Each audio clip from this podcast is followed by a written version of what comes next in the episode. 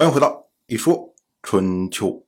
鲁国第二十任国君鲁黑公进入在位执政第八年，本年的夏天，晋国的赵氏内部又出现了纷争。我们之前讲过，赵氏呢，如今分成大宗和小宗两支。大宗呢，指的就是赵氏三兄弟赵同、赵括、赵婴齐，而小宗呢，则是赵盾以下的这么三代：赵盾、赵朔。和如今的赵武，那么因为赵武年龄还小，所以呢，赵同、赵括就有心要以大宗的力量把赵武这支小宗吞并掉。可是呢，赵氏三兄弟中的赵婴齐认为赵氏如今的敌人主要是外部的敌人，所以呢，他希望联合赵朔的夫人，也就是赵庄姬，然后呢，通过赵庄姬和晋国国君晋如的。姐弟关系，那么来保护整个赵氏，可是呢，赵同、赵括不同意，于是呢，将赵婴齐驱逐。那么如今呢，三年过去了，想必呢，赵同、赵括对于赵庄姬、赵武他这小中一支的侵害日益严重啊，以至于赵庄姬不能忍受，于是呢，就向晋国的国君晋如进谗言，他说啊，赵同、赵括。要谋反作乱。我们要说啊，赵同、赵括虽然他们不在晋国的核心的权力圈里面，但是毕竟赵括他是晋国六军十二卿中的一员，也是卿大夫的身份，不是说赵庄姬随便一句话就能把他颠覆掉的。这个时候呢，栾氏和西氏就冒出来了。我们之前讲过，栾氏最早的时候啊。他在晋六卿中就是个垫底的身份，像栾氏之前的族长，最多呢也就是做到下军将，仅此而已。可是呢，当代栾氏的族长栾书受到了晋如的宠信，所以呢被提拔为中军元帅。那这会儿呢地位显赫，而西氏呢，则是因为西氏上代的族长在晋齐安之战中取得了大胜。所以呢，如今声势正盛啊，这两家呀，相对于虚弱的赵氏来说，都是非常的强横。当然了，他们知道赵氏如今虚弱，只是因为继承人年幼，然后大宗这些人又不成才不成器，总有一天呢，像赵武长大之后，他就会进入晋六卿的行列，就会去挤压栾氏和西氏的权力。所以两家呀都想要削弱赵氏，可是呢，赵氏毕竟功臣之后啊，不是说你随便什么理由就可以把它削弱的。如今赵氏内部出现纷争，那么这两家呢，自然乐得顺水推舟。于是呢，栾氏、西氏都为赵庄姬作证，就说赵同、赵括就是要谋反。那这下啊，罪名就坐实了。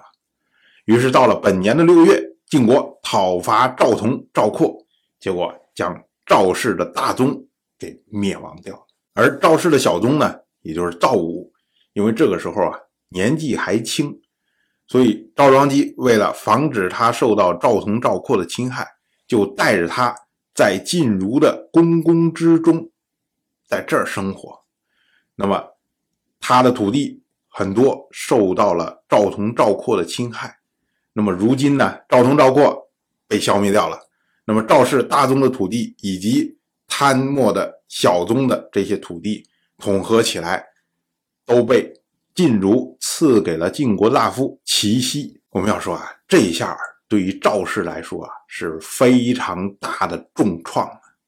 一方面呢，本来赵同、赵括作为大宗，虽然呢比赵武这支的小宗稍微弱了一点点。但是呢，他也拥有庞大的资源，而经过这么几年对于小东的侵害，那么等于是赵武本来的拥有了这些土地已经被减得非常少了，而如今呢，赵同、赵括这些土地通通被收为国有，并且呢赏赐给了齐西，那么赵氏现在留下的土地跟原来的赵氏相比，连一半都达不到。那么有可能啊，赵氏由此就会衰落下去。那这个时候呢，晋国大夫韩厥他出来劝谏晋儒，他说啊，赵吹的功劳，赵盾的忠心，没有后人来继承，那么做好事人都要畏惧了。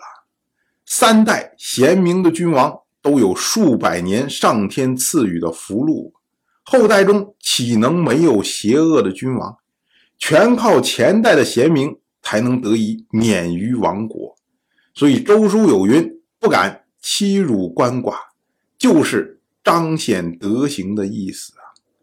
所以韩厥呢，他的意思就是说啊，你赵氏有这么大的功劳，可是如今呢，赵武。就剩了那么一点点的土地，几乎就要变成二流三流的世家了。